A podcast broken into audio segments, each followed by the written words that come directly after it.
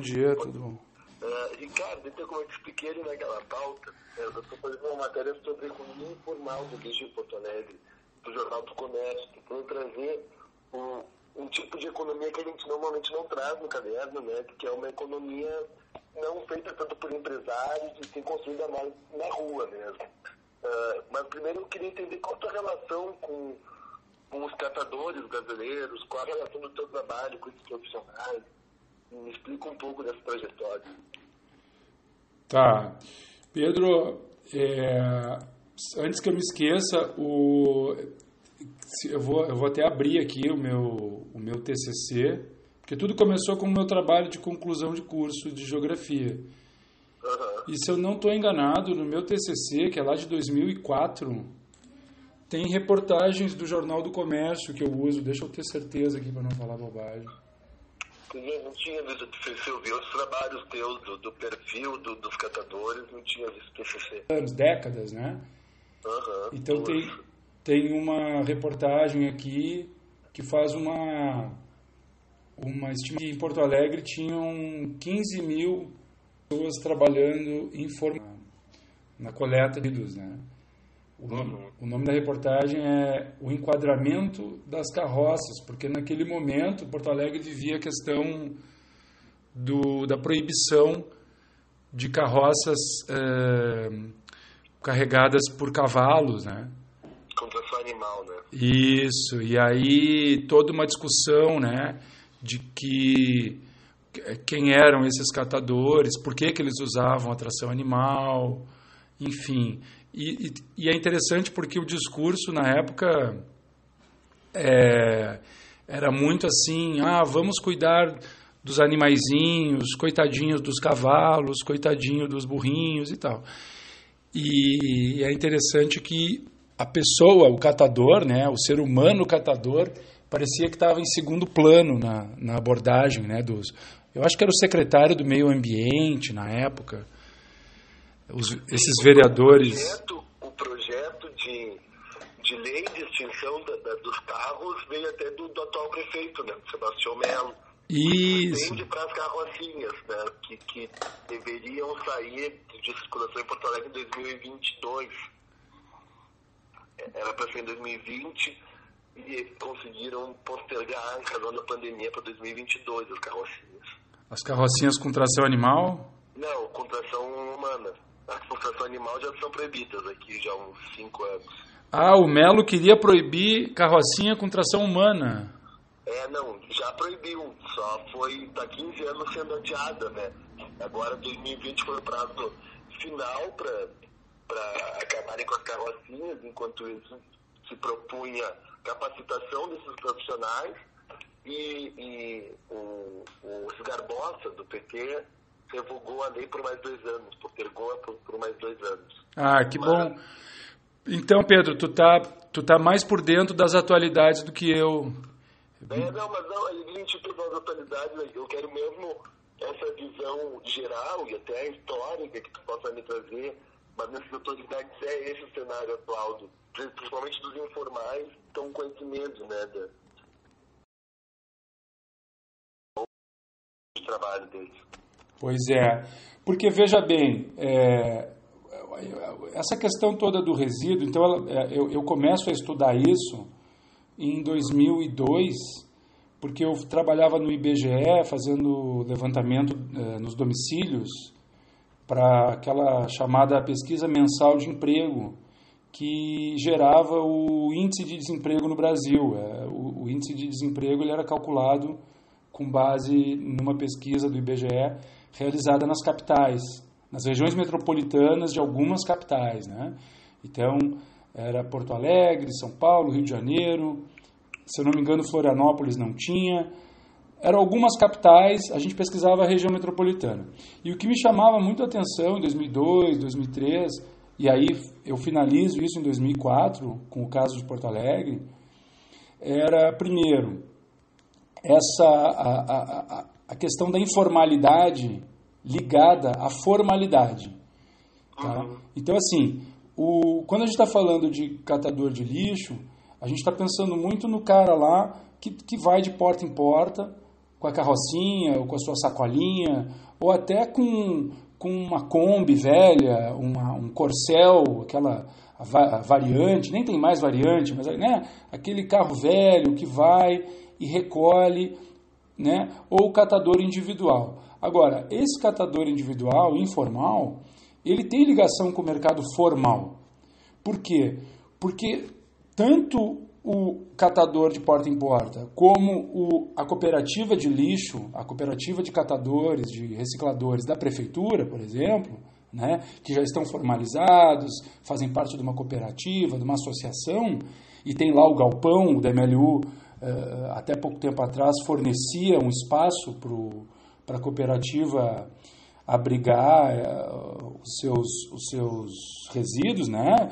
Eh, uhum. Então, o que, a diferença entre esses dois é quase mínima, porque no final das contas, os dois, tanto o catador individual quanto o catador ligado ao DMLU, eles vão acabar vendendo ah, o que eles coletam para uma terceira pessoa, um atravessador ou até um, um, galpão maior. Em geral, é um atravessador, é um cara pequeno que vai comprar né, e ele tem um poder eh, que, em geral, os catadores e as cooperativas não têm, que é um poder de negociação, são contatos, tem conta no banco, tem um nome limpo, tá?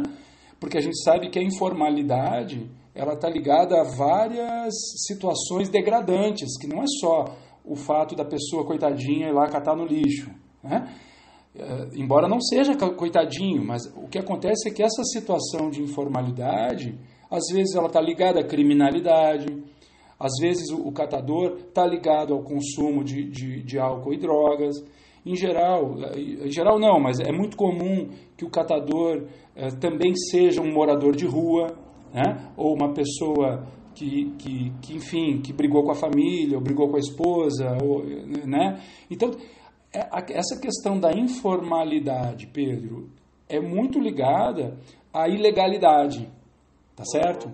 Então, os mecanismos que jogam um, um ser humano para o trabalho é, é, no mercado informal, muitas vezes colocam ele ou, ou, ou, se relacionam com os mecanismos que estão ligados ao mercado ilegal. Tá?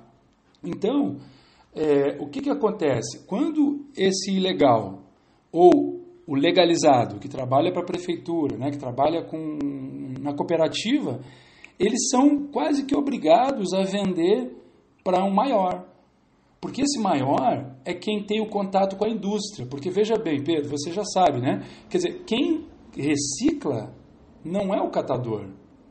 Quem recicla é a indústria. Uhum. Tá certo? Quem recicla, quem vai pegar a latinha de alumínio, triturar, uh, derreter, uh, transformar em chapa, uh, para depois encaminhar lá para para a empresa que faz a, a, a, latinha, que depois vai receber a, o líquido da Coca-Cola, o emblema da Coca-Cola ou da, ou da cerveja, não é o catador, nunca foi o catador. Foi sempre a indústria. Uhum. E a indústria é, é a indústria legalizada, é aquela indústria que tem ações na Bolsa de Valores, é aquela indústria que paga fundo de garantia, que paga férias remuneradas, não é? é a indústria que, com carteira assinada, aquela coisa toda, do, do, do mundo legal. Então, essa fronteira entre o ilegal e o ilegal, onde ela está essa fronteira? Né? Quer dizer, dependendo do município, dependendo da região ou do país, essa fronteira ela é mais definida ou menos definida. Então, no Brasil, ela é muito mal definida. A gente não consegue enxergar na primeira vista aonde começa o legal e aonde termina o, come, o ilegal, entendeu?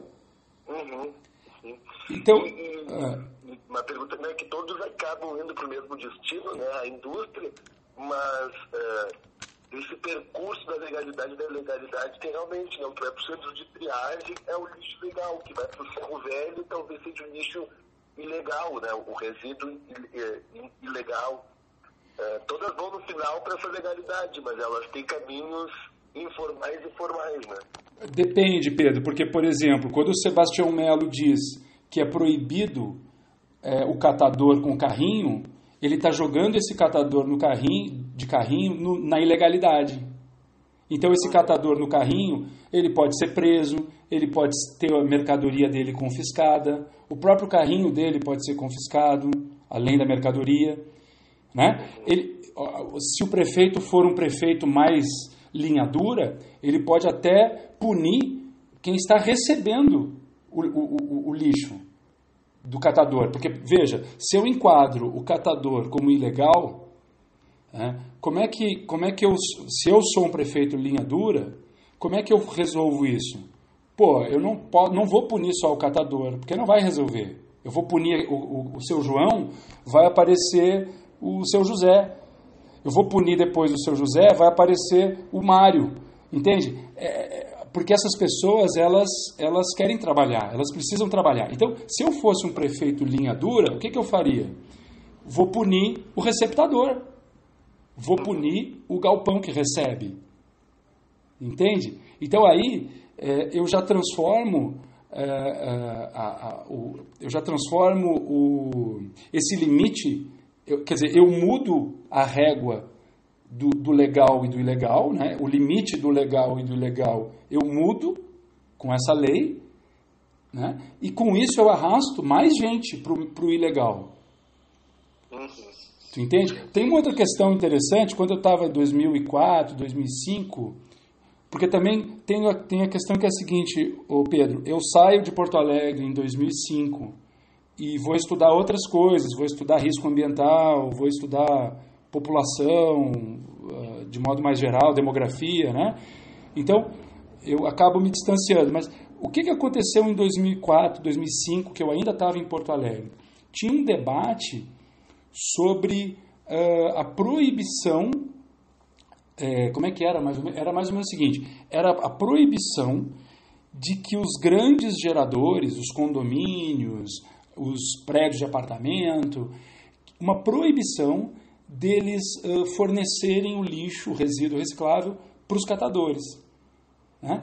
Uma ameaça de que os grandes geradores seriam multados se eles entregassem o resíduo para o catador. Né? Porque a gente sabe, por exemplo, Pedro, esse limite entre a ilegalidade e a legalidade. Né? o, o lixo, ele meio que não tem dono. Na história da humanidade, né? o lixo é o que sobra, é o que não tem dono, é, né? é resto, é, é inservível, né? não serve, não, não, não, tem serventia. Né? Então, o que, que acontece? É, o, o que, o, em muitos condomínios, o zelador ele, ele pega, pega o lixo dos, dos condôminos ele faz uma triagem, tá? E o que é mais valioso, o que rende mais, ele guarda. Guarda e estoca na garagem, por exemplo, tá? Isso acontecia muito em Porto Alegre, ali onde eu morava, eu morava ali perto do Bonfim. Isso acontecia muito, em Petrópolis, Bonfim, isso acontecia muito. Então, o zelador ele pegava o lixo, o resíduo, separava o que era mais valioso, a latinha e tal, e quando vinha esse cara informal, tá? Ele já vinha com uma, uma Kombi, tá? Ele vinha com uma, ele era uma Kombi com placa de, de alvorada, se eu não me engano. Vinha uma Kombi, ele, e o que, que ele fazia? Ele entregava aquele, aquele resíduo selecionado, que o zelador selecionava, e em troca ele ganhava uma, uma recompensa, uma cerveja, um, né, um, uma graninha e tal, ganhava um dinheirinho. Né? Então, assim, esse, e isso queria ser, uh, uh, uh, queria ser proibido. Por que, que isso queria ser proibido? Porque a prefeitura de Porto Alegre ela tinha um certo pacto, um convênio com os catadores cooperativados. Porque essa é uma briga longa também, né? É, não, talvez você saiba que os, os catadores cooperativados eles exigem é, mais garantias do poder público do que os autônomos, daqueles de porta em porta, dos totalmente informais. Então, o que, que aconteceu? Chegou um determinado momento em Porto Alegre, 2004, 2005, que caiu muito o, o, a remessa de resíduos da prefeitura para os catadores cooperativados, para as cooperativas. Então, as cooperativas começaram a exigir, pô, prefeitura, fiscaliza isso. Tem muita gente roubando o nosso lixo. Então, esse era o termo. Pedro, esse era o termo. estão roubando o nosso lixo. Quem é que está roubando o nosso lixo? Nós, dos cooperativados. Esses autônomos aí, de Alvorada, de Viamão, de Cachoeirinha, né? Quer dizer, estão vindo de fora de Porto Alegre para roubar o nosso lixo aqui. Né? Então, veja, uma coisa que aparentemente não tem serventia nenhuma, uma coisa que aparentemente é um resto, que é o lixo, acaba sendo roubado. Né? E isso fez com que a prefeitura começasse a endurecer e, e, e exigir que os grandes geradores não entregassem para os atravessadores. Né? E aí você cria um problema para o zelador. Né? Porque o zelador, a gente sabe, né, onde existe, hoje em dia está cada vez mais raro isso, né, porque o mercado de trabalho já, já deu é, extinção para esse tipo de trabalhador, mas onde existe o zelador, a gente sabe que ganha pouco. Então era uma forma daquele zelador tirar uma graninha a mais, tirar um dinheirinho a mais. Então, assim, você acaba culpando o zelador, você acaba culpando o condomínio, você acaba culpando o atravessador, que veio lá de, de, de, de Viamão, lá de Cachoeirinha, para coletar o lixo em, em, na zona norte ali de Porto Alegre, né? que é uma, é uma zona uh, rica, né? Então, também você sabe que as, os bairros ricos, eles geram mais resíduos recicláveis uh, de alto valor do que os bairros pobres, né? Então, eu não sei se você já, já, já leu, não, já estudou. Não sabia isso precisamente, tinha uh, acreditava que sim, mas não, não sabia.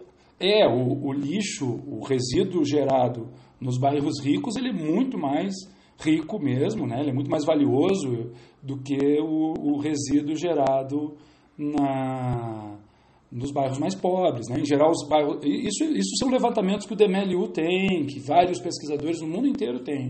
Né? Porque o, o, o, o estilo de consumo muda muito. Né? E, e, e, o que é interessante nisso tudo, Pedro, é que os catadores sabem disso.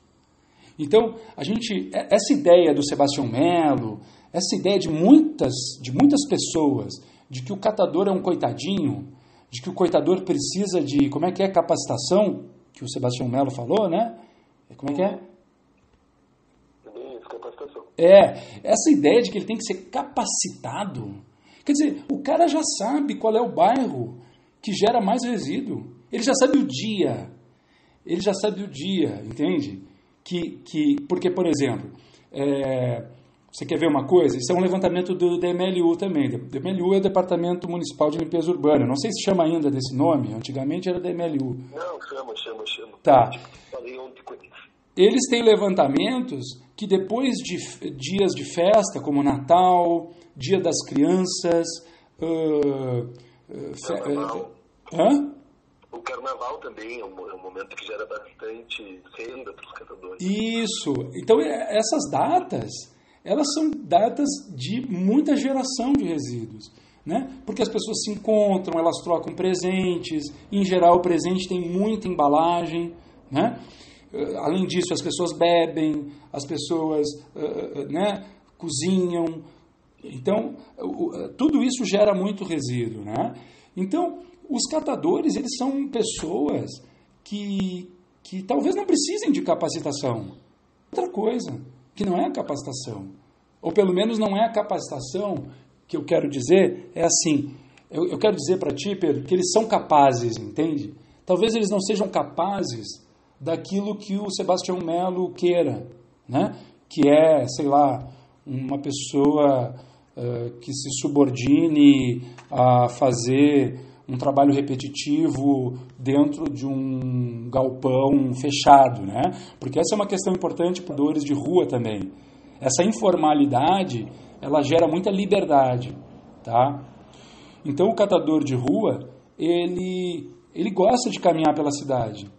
Muitos muitos eh, são felizes passeando pela cidade, circulando, né? Uh, não gostam de trabalhar presos, não gostam de seguir regras e horários. Né? Uhum. Então existe isso também. Claro que eu não vou, eu não posso naturalizar e dizer que todo catador é feliz andando na rua de pé descalço puxando um carrinho pesado. Não é isso que eu estou falando.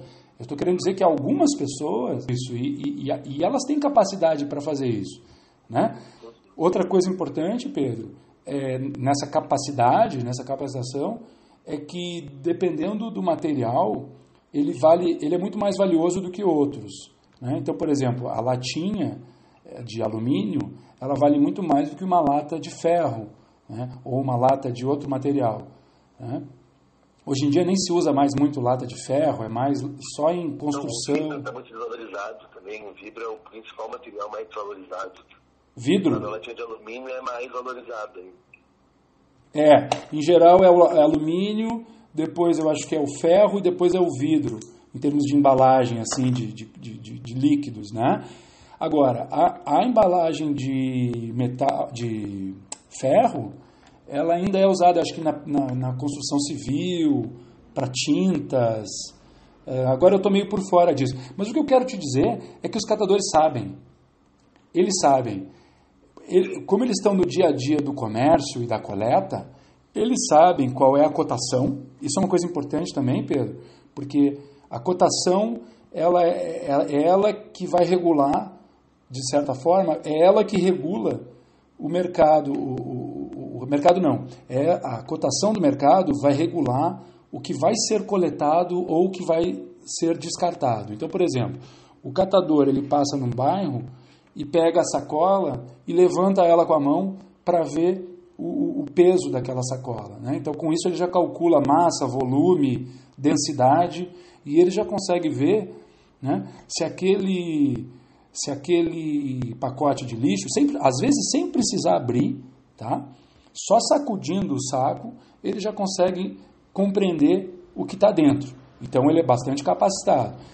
Com isso, ele já consegue fazer um cálculo mental de quanto dinheiro ele vai ganhar se ele levar aquele resíduo.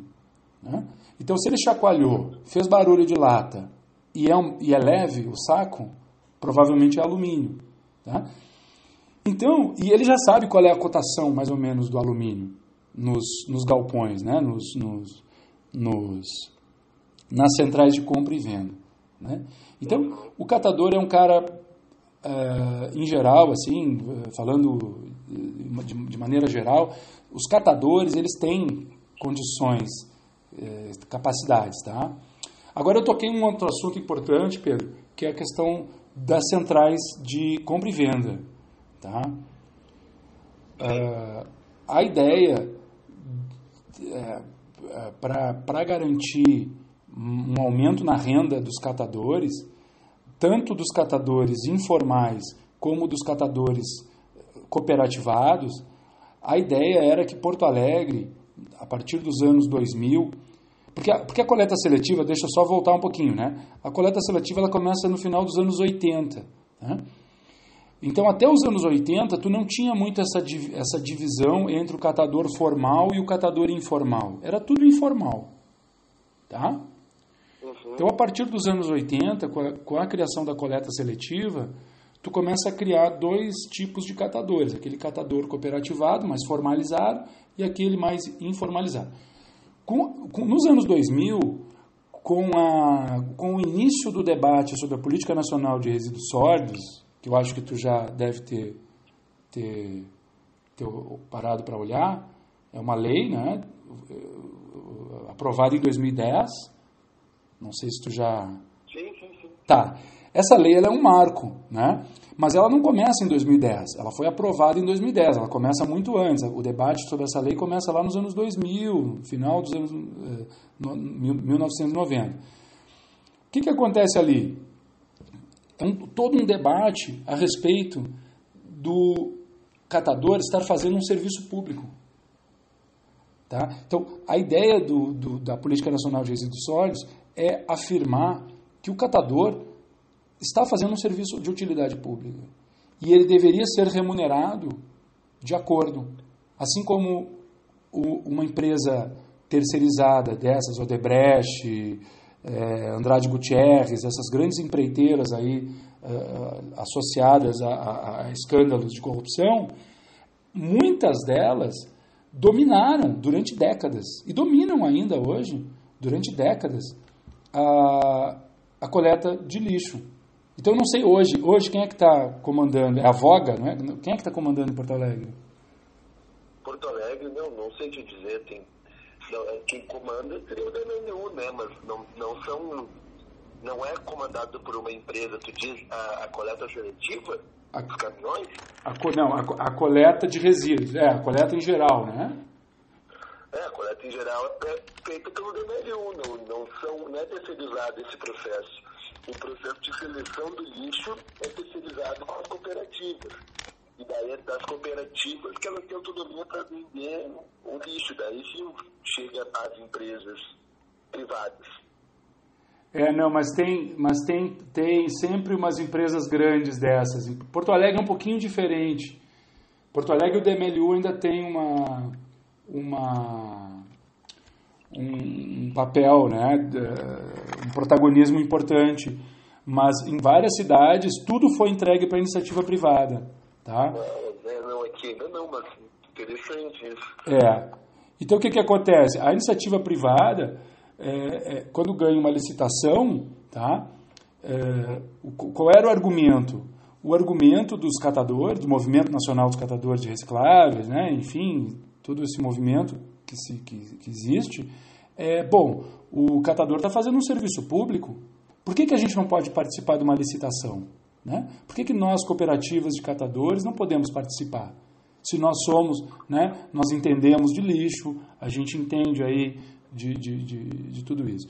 Então, a Política Nacional de Resíduos Sólidos, ela cria uma brecha para isso, apesar de ter sido pouco, pouco implementada, né?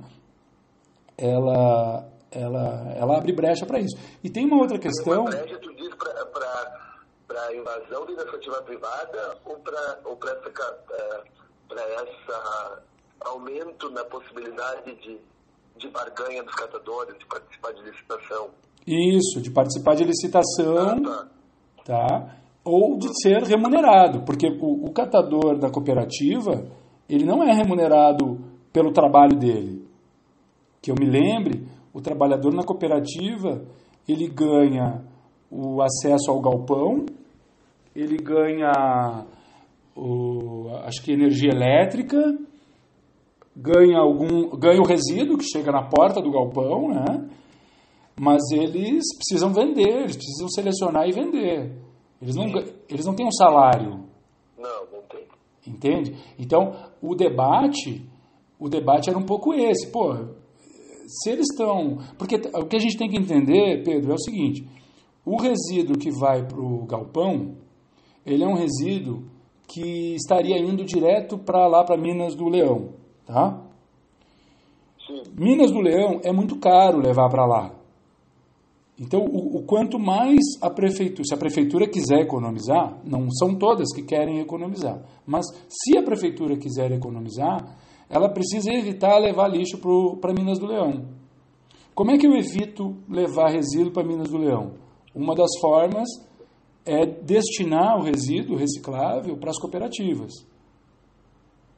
Então a prefeitura está ganhando com a cooperativa, entende? Sim. Então os, os, os cooperados lá, os catadores, dizem assim, pô, se a prefeitura está economizando, por que, que a gente não ganha um pouco dessa economia? Por que, que a gente não recebe o bônus dessa, dessa economia que está sendo gerada? Né? Então, esse é o pensamento. Agora, eu, eu queria chamar a atenção para uma outra coisa, que é que nunca saiu do papel, assim, pelo menos que eu saiba, que é uma central de compra e venda, que era a ideia de o município porque como é que é feito então? O catador autônomo, ele coleta de casa em casa, estoca lá no seu quintal, vende para um atravessador. Esse atravessador vai vender para a indústria. Esse é o mercado informal se formalizando. Agora a gente tem o outro lado, que é o cooperativado. O cooperativado, a prefeitura coleta, a prefeitura, lá o DMLU, coleta o resíduo na casa, leva para a cooperativa a cooperativa seleciona e vende, às vezes, para o mesmo atravessador que comprou do informal. Do informal. Uhum. Tá? O que, qual era a ideia? A ideia é criar um mecanismo, pode ser uma empresa, uma empresa uh, estatal, ou pode ser o próprio DMLU, né? destinar uma área para estocar esse material, tá? Vou fazer um parênteses. Sabe aqueles aqueles containers de aqueles lugares que alugam espaço para as pessoas? Hã? Sim, sim, sim, container uh, tipo de estoque, né? Isso, as pessoas vão fazer uma mudança. Então eu, eu moro numa, numa casa e vou mudar para um apartamento, né? Só que o apartamento que eu vou mudar, ele já tem mobília. Eu não preciso levar minha mobília. Eu não preciso levar meu armário, minha cama, meu fogão. Já tem tudo lá no apartamento que eu vou morar. Então eu alugo um espaço desses para estocar meu, meu, meu, meus móveis, tá? Isso é muito comum nas cidades maiores e tudo mais. Então o que, que acontece? Por que, que a prefeitura não pode ter um local como esse, aonde o seu João é, ao invés de vender para o atravessador, porque aí tem uma questão do preço, né, Pedro? Tem a questão da escala e do preço. Porque um, uma lata, ela vale quase nada, se eu for vender. Agora, um quilo de lata de alumínio vale bem mais. Certo? Certo. Não só porque um quilo é maior do que uma lata, mas porque tem aí o valor agregado da, da escala, tá certo? Então, o que, que acontece? O catador, o que, que ele poderia fazer? Ele poderia usar um galpão da prefeitura como uma central de compra e venda ou uma central de estocagem. Porque um, um ponto crítico. Nesse caso, quem acumula o resíduo que poderia determinar o valor também, né? Isso. Então eu sou o seu João, ao invés de vender aquela lata por um preço pequeno para o seu pro, pro fulano lá do, do galpão, eu, seu João, resolvo deixar minha lata com segurança lá no, no, no setor, no, no, estoque lá da prefeitura, e quando eu acumular um quilo, aí eu vendo, entendeu? Quando eu acumular um quilo, eu vendo. Normalmente, daí, daí vem essa diferença de formalidade e informalidade, né? Porque o informal, ele normalmente trabalha para receber o dinheiro do dia Enquanto formal, eu acho que ele tem mais um poder de, de receber por mês, né? de conseguir se organizar financeiramente para isso. Sim, Pedro, mas acontece que isso nunca foi testado. Essa ideia que eu estou é. dando, ela nunca foi testada. Uhum. Tá certo? É, existe o primeiro que, enfim, por vários motivos, essa ideia nunca saiu do papel. Era uma forma de, dos dois ganharem, entende? Os dois iam ganhar com isso. Se, se o seu João informal conseguisse juntar dinheiro, tá? Eu entendo o que você está dizendo, mas se o seu João conseguisse juntar a família dele, o irmão, o tio, o primo, né? Para estocar, ele conseguiria vender melhor. E o, o, o galpão também conseguiria vender melhor. Tá? E Ricardo, uh, assim, uh, a gente mostrando esses, esses agentes da cadeia, que foi educador formal, do informal, atravessador, existe uma diferença muito grande sobre o aspecto socioeconômico entre esses agentes, né? Uh, que tu me comentasse isso, porque uh, o catador normalmente é o lado mais fraco, mesmo sendo a base desse, desse ciclo econômico, né? Isso. Uhum. O catador, em geral, ele é uma pessoa que, que é, né, ele, ele, ele tem vários tipos, né, tem, várias, tem vários perfis de catadores, né, mas tem desde aquele cara que, que não sabe o que fazer, né, ou, ou, ou não, tem, não tem realmente, não tem uma formação formal, não tem nada de. não sabe ler, não sabe escrever. Então, quando a gente fez, por exemplo, aquele levantamento, eu não sei qual exatamente foi o levantamento que tu leu, que, a gente, que eu fiz, que eu escrevi. Eu 2017, do perfil do, do, do, do, dos catadores. Do IPEA? Que foi publicado no IPEA? É, isso, exato. Tá. Porque ali, ó, por exemplo, aquele, deixa eu só lembrar aqui os dados, né, do, do, do, do analfabetismo por exemplo, né? Deixa eu ler aqui, deixa eu lembrar. É, em geral, os catadores, né? eles são a taxa de analfabetismo deles é maior do que a população em geral. Tá? Sim, de 20%. É. 20% e a população em geral é 6%. É, então, então, quer dizer, em geral, se a gente compara o catador com a população em geral, eles são mais analfabetos, né? São mais negros, pardos, né? e aí tem a questão do racismo também, na, na, busca do emprego, né? a gente sabe que, que o racismo estrutural ele faz com que os negros tenham condições de trabalho piores do que os brancos, né? ou os não negros, enfim. Então, uh, tem uma série de questões que, que dificultam o, e que reforçam a informalidade. Né? Agora, é, o perfil do catador, é, eu chamo atenção sempre né, para essas estimativas. Então, esses dias eu estava falando com, com alguém é, sobre estimativa. Então, por exemplo, aquele exemplo que eu dei do Jornal do Comércio de 2000 e já esqueci a data, 2000, não sei quando. É, 2013. Que dizia que tinham 15 mil catadores em Porto Alegre. Né? Olha, eu não sei de onde tiram esses números, sabe? Eu, porque o, a situação ideal é que nós tivéssemos um levantamento. Agora, se nós não temos levantamentos, nós vamos fazer estimativas, tá? Então, por exemplo, no Rio Grande do Sul, a estimativa hoje são 24 mil catadores. Quer dizer, hoje não, 2010, né? O censo 2010 permite que a gente estime né, que no Rio Grande do Sul tinha cerca de 24 mil é, catadores. Tá? Então, assim, como é que Porto Alegre, nos anos 2000, início dos anos 2000, tinha 15 mil catadores? Então, isso são chutes, são estimativas. É, e é tão chute porque eu, eu falando com o DMLU, e o DMLU diz que os únicos dados reais são 600 catadores, né? Porque são os... É, eles só consideram que trabalha em cooperativa.